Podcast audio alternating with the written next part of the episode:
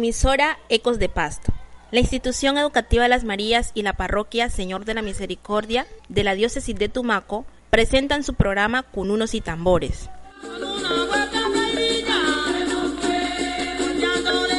Un programa de animación, evangelización y catequesis al servicio de la Iglesia Católica.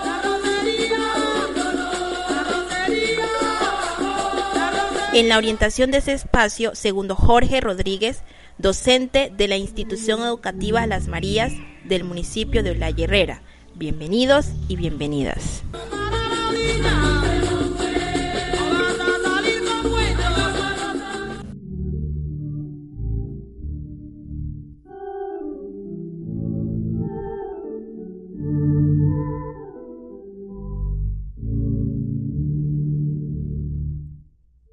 Buen hermano Francisco, recoge nuevamente tu callado y tu sayal de trinos y la doble humildad de tus sandalias. Deja tu claro sueño de luceros y de gajos de luz y de mansos crepúsculos disueltos en albercas de nácar abandona tu gota de infinito, tu principio de Dios, tu epifanía de silencios que suben al cordaje beatífico del arpa. Olvida que tus pies ya descansaron en el primer remanso de la aurora y que tu corazón se hundió en la gloria, desnudo como un renuncia a tus angélicas visiones, a tu coro triunfal sobre la muerte, a tu aleluya de varón ungido, a tu laurel curvado sobre el alba, y regresa a la tierra, que ya el odio nos ciega los caminos, y la sórdida arcilla triunfa sobre las timideces de la gracia desde que te marchaste de la sangre con tu pobreza al hombro, como llevando hacia la altura la voz elemental de una campana. Y tus brazos cayeron como brisnas de lumbre en el torrente de los siglos, y naufragó en tus ojos el aceite para encender el ruego de las lámparas. La humanidad se fue volviendo pétrea y los gritos crecieron, y el orgulloso barro de los hombres se rebeló contra su propia causa.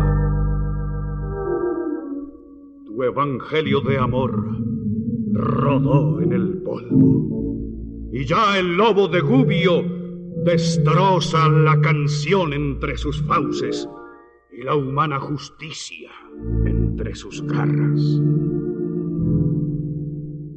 desde que te alejaste por un camino solitario de la umbría, que empezó en tu silencio y al besarte los pies se volvió escala, el mundo enloquecido de soberbia, sin fe, sin dignidad, sin ideales, asesinó su propio corazón ahora busca matar su última esperanza. Con un rencor diabólico que estremece las sombras del Averno, el hombre cambió el brillo del espíritu por el mortal fulgor de las espadas. Se premia la calumnia. La virtud se escarnece. Agoniza el derecho y la palabra convertida en tea incinera el sermón de la montaña. Las naciones se odian y se acechan. Los sabios aullan como los chacales y el electrón se escapa de sus órbitas. Y la energía es una flor de llamas. En la voz de Alfredo Palacios Hoyos hemos escuchado este comienzo de la poesía Vuelve, hermano Francisco, con la que rendimos desde este programa un homenaje a San Francisco de Asís y a todos aquellos que siguen de una u otra manera la espiritualidad franciscana. Hemos querido comenzar con este fragmento de la poesía porque pensamos que tiene una parte profética que describe nuestra realidad, la realidad que vive el ser humano de hoy. Ya sabemos que San Francisco de Asís nace en 1181, que sus padres son Pedro Bernardone y Juana Burlemont.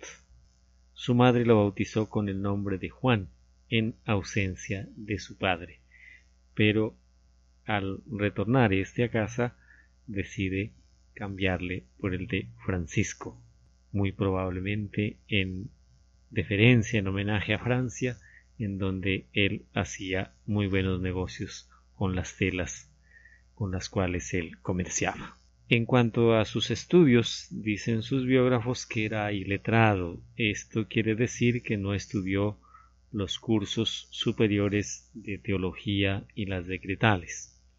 Las decretales, digamos, era el derecho canónico de la época, pero sí aprendió el latín. Se sabe que sus principales maestros de su vida fueron precisamente los trovadores de Gesta. También se tiene conocimiento por diversas fuentes de que de su madre aprendió a hablar en francés y por eso en momentos de euforia, de encuentro con la hermana pobreza, con la dama pobreza, hablará precisamente en este idioma. Una juventud alegre, descomplicada, gozó de mucha popularidad entre sus amigos, por eso se le llamó el rey de la juventud. Pero siempre nosotros en la vida tenemos experiencias que nos van marcando profundamente y que también los golpes de la vida van cambiando el rumbo de nuestra vida. Vamos a mencionar los más importantes en la experiencia de Francisco de Asís. En 1201 entra en conflicto Asís con Perusa, quien le declara la guerra. Francisco participa en esta contienda y, esto, y es eh, tomado como rehén y llevado a Perusa, en donde permanece un año en la cárcel. Este año en la cárcel precisamente le llevó a pensar y a reflexionar en su vida. Tras las gestiones de su padre, Francisco vuelve nuevamente a quedar libre y regresa a Asís, lógicamente, y posterior a esta primera experiencia de la guerra aparece una enfermedad. Se cuenta que pasó largas semanas de enfermedad, tiempo en el cual sus ideas comenzaron a tomar distinto rumbo. Ciertamente, Francisco de Asís nunca gozó de una buena salud. Empieza aquí a tomar un camino distinto, especialmente un camino de búsqueda. Y esa es una cosa que debemos hacer como creyentes, colocarnos en búsqueda. Un poco restablecido va al campo, pero la verdad es que vuelve decepcionado, no encuentra la paz y la belleza que había contemplado en otras ocasiones. Una vez ya repuesto de su enfermedad, pues retoma su antiguo ritmo de fiesta y de joven propio de su época. Y nuevamente aparece un nuevo conflicto. Francisco hace sus preparativos para unirse, en este caso, a Gualterio de Briena, que se enfrentaba a Marbaldo, lugarteniente de Enrique VI. Se cuenta que la víspera de su partida, un guerrero pobre le pide que le ayude por el amor de Dios y Francisco, siempre generoso, le dio su ayuda.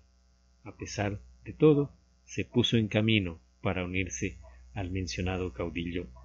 Tomó el camino a Espoleto. Allí se dispuso a pasar la noche. La noche anterior había tenido una visión en la que veía un palacio atestado de armas, una bella doncella y una voz que le dice que Esta le está reservada para él. Con esta visión, Francisco se auguró un buen éxito en su nueva empresa.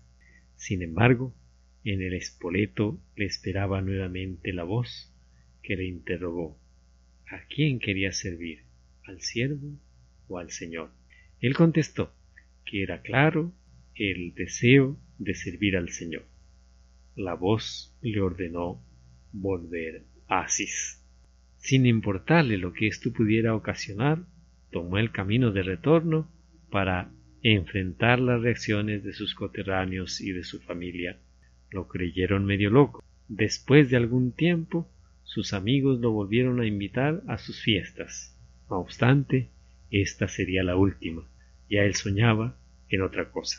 Por ese tiempo, Francisco hace su viaje a Roma para visitar la tumba del apóstol San Pedro y tiene su primera experiencia de pobreza. Después de estas dos experiencias de la guerra y una enfermedad, viene otro aspecto muy importante en la vida de San Francisco, y es el encuentro con el leproso. Él escribirá en su testamento diciendo para mí me era muy amargo ver leprosos, pero el mismo Señor me condujo en medio de ellos y yo practiqué la misericordia con ellos. Siempre en la vida hay cosas que nos cuestan. A Francisco le costaba mucho ver un leproso. Digamos que el ver la situación de la enfermedad, los efectos que tiene la enfermedad de la lepra, eh, pues son muy visibles ya que dañan mucho la piel, el rostro, las manos. Y a él prácticamente le causaba náuseas encontrarse con un leproso. Y por eso se cuenta que en esta ocasión él iba montado en su caballo, sonó la campanita que llevaban eh, los leprosos para informar que estaban por allí, para que el caminante desviara su camino y evitara su encuentro. Francisco, al escuchar el sonido de la campana, de la campanilla mejor, toma la reacción de cambiar de dirección a su caballo. Pero internamente se dice que eso no está bien con alguien que cree en el Señor Jesús. Y por eso se baja de su caballo y va corriendo a abrazar al leproso. Y esto, dirá San Francisco, que antes era amargura, se me convirtió en dulcedumbre del alma. Es decir, se vence a sí mismo. Nosotros también estamos en determinadas circunstancias a vencernos a nosotros mismos. En este camino también es importante el encuentro con el Cristo de San Damián. Poco a poco, Él va introduciéndose en el camino de Dios y por ello le vemos ahora en oración ante el Cristo de San Damián. San Damián está ubicado a un kilómetro de Asís y allí esta oración que ojalá nos la aprendamos. Oh alto y glorioso Dios, ilumina las tinieblas de mi corazón y dame recta, esperanza cierta, caridad perfecta, acierto y conocimiento, oh Señor, para cumplir tu santo y veraz mandamiento. Y recibe entonces la inspiración, la voz de Dios, que le dice, Francisco, repara mi casa, que como ves, amenaza ruina. Al comienzo, como le pasa a todo ser humano, Francisco entiende esto literalmente. Por eso entre sus acciones lo encontramos a continuación, reparando iglesias. Claro, obedeciendo al Señor, ¿no? Eso es importante también. Va hasta la casa de su padre, hace un bulto, digamos, con los mejores paños y se va a Foliño, en donde hace buenos negocios e incluso vende también el caballo en el que iba y se vuelve a pie a Asís. Esto genera una reacción desmedida de su padre y por eso el paso siguiente en el camino de la conversión de San Francisco es precisamente la ruptura con su familia. Y este pedacito de la vida de San Francisco lo podemos llamar Padre nuestro que estás en los cielos. El hecho de tomar las riquezas de su padre y las cosas que hacía fueron debilitando las relaciones con su padre y el asunto que rompió el débil hilo fue que Francisco comenzara a repartir las riquezas de su padre. Esto provocó que Bernardone reclamara primero ante el alcalde de Asís y posteriormente ante el obispo. Es en este momento cuando Francisco realiza un gesto muy elocuente, el despojarse de todos sus vestidos y renunciar a su herencia y afirmar, ahora sí puedo decir, Padre nuestro que estás en los cielos.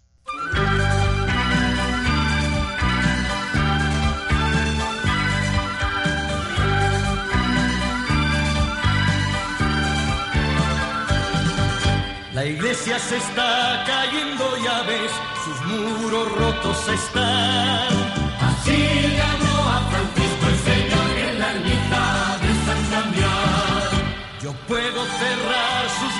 Señor, mis manos te ayudarán.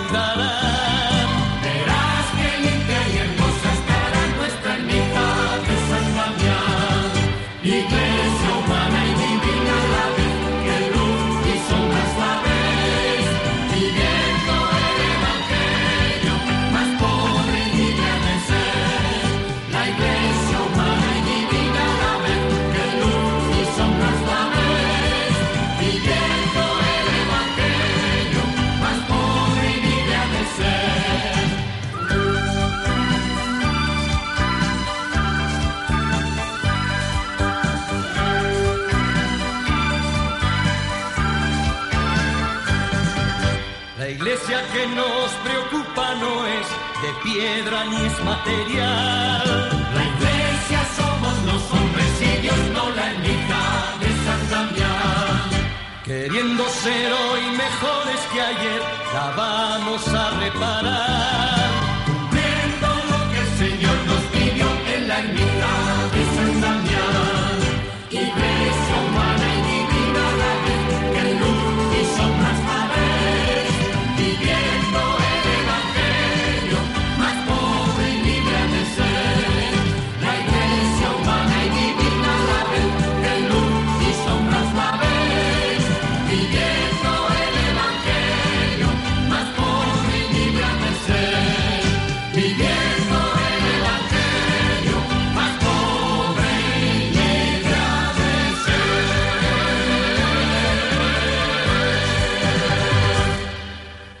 Francisco, en una de las oraciones que él compusiera llamada El oficio de la pasión, tiene una antífona dedicada a la Santísima Virgen María, una oración muy preciosa que la compartimos a continuación.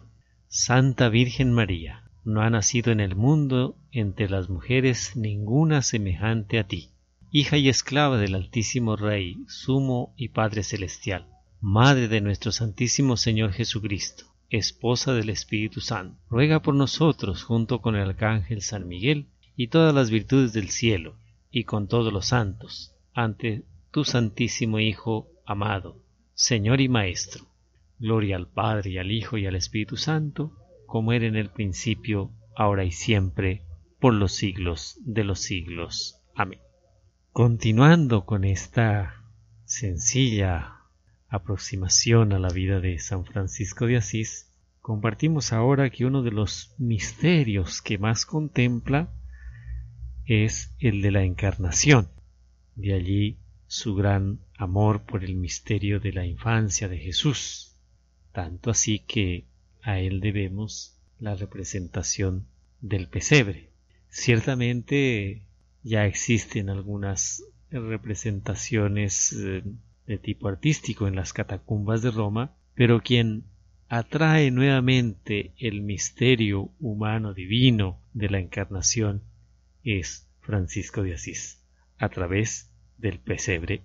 En la carta a los fieles que él dirigiera en su segunda redacción, en el número 4 se lee, Esta palabra del Padre, tan digna, tan santa y gloriosa, la anunció el Altísimo Padre desde el cielo, por medio de su arcángel San Gabriel, a la Santa y gloriosa Virgen María.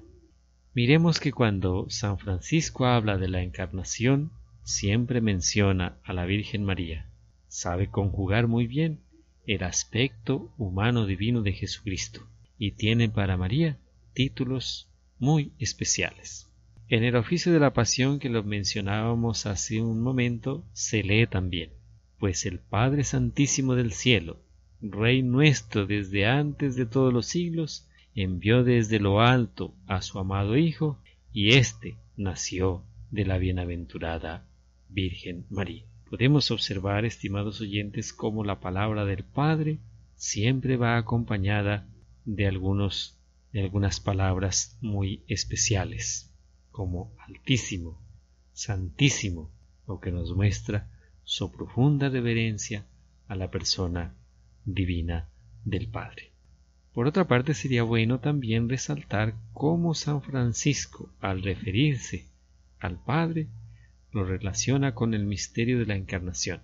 En la primera cita se hace una mención de la Anunciación y en la segunda que hemos escuchado al nacimiento mismo del Señor de esta contemplación del misterio de la encarnación, pasamos entonces ahora a una breve consideración sobre la oración.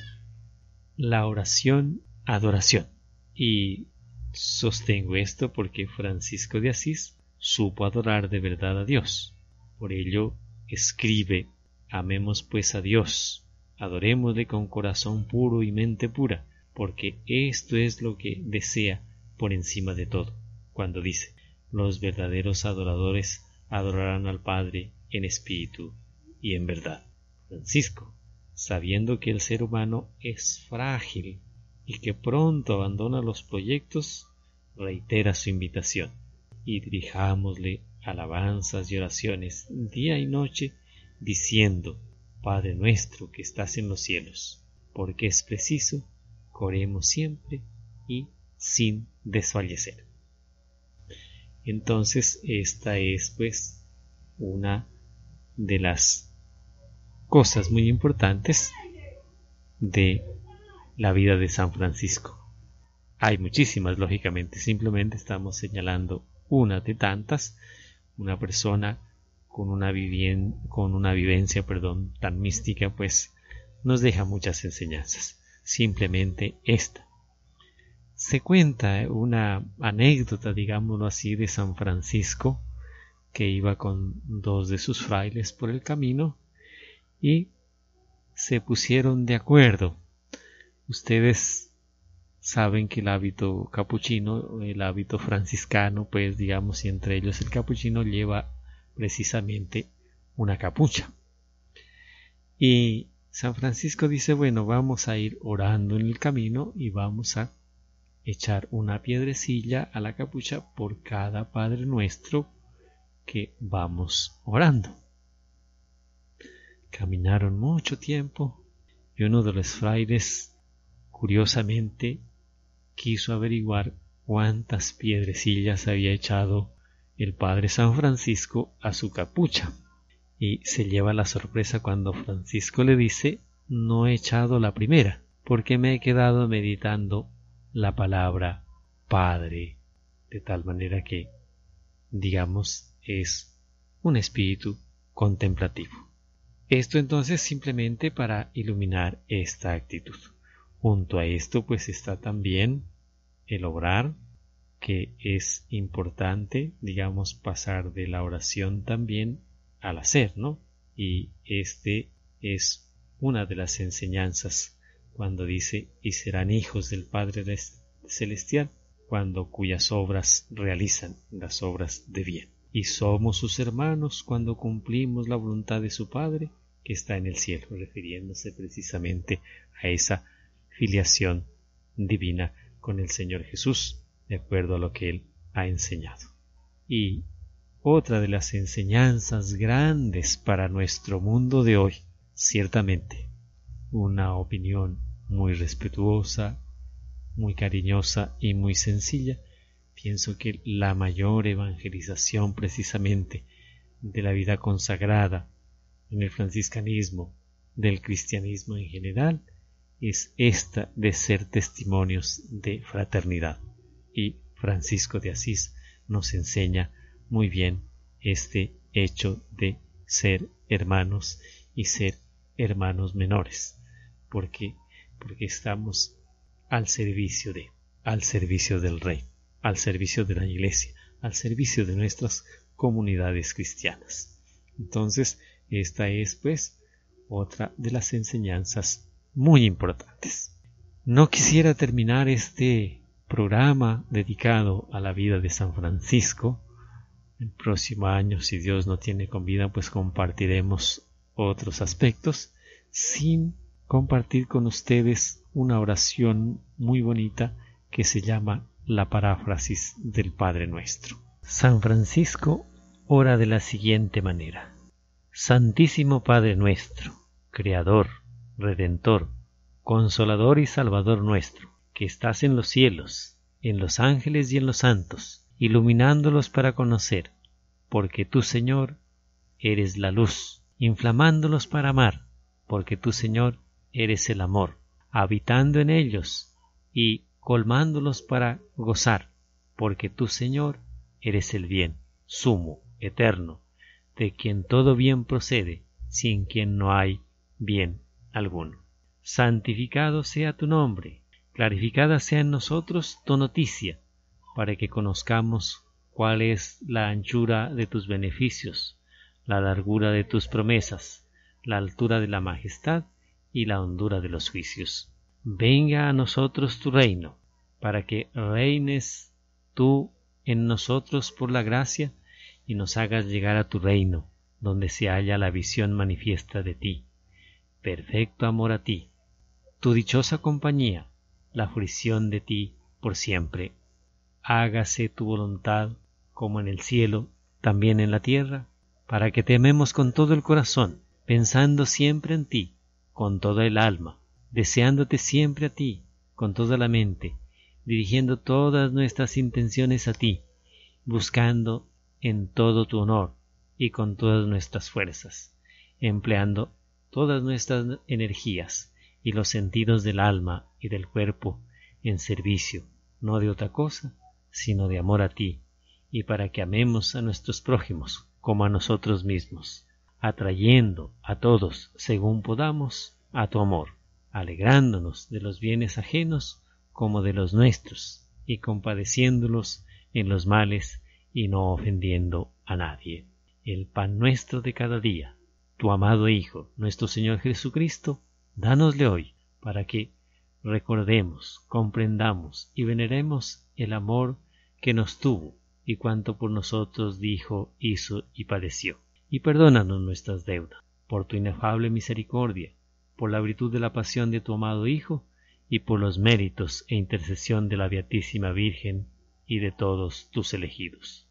Así como nosotros perdonamos a nuestros deudores, y lo que no perdonamos plenamente, haz tu Señor que plenamente lo perdonemos, para que por ti amemos de verdad a los enemigos y en favor de ellos intercedamos devotamente ante ti, no devolviendo a nadie mal por mal, y para que procuremos ser en ti útiles en todo. Y no nos dejes caer en tentación, oculta o manifiesta, en prevista o insistente, mas líbranos del mal, pasado, presente y futuro. Gloria al Padre y al Hijo y al Espíritu Santo, como era en el principio, ahora y siempre, por los siglos de los siglos. Amén. Esperamos que este programa haya sido de su agrado. Hasta una próxima oportunidad. Mi trovador me llamaban Francisco, cantaba alegre en las noches de Asís, mas ya no quiero cantar a Rolando, ni las proezas del gran Amadís descubriendo un camino distinto.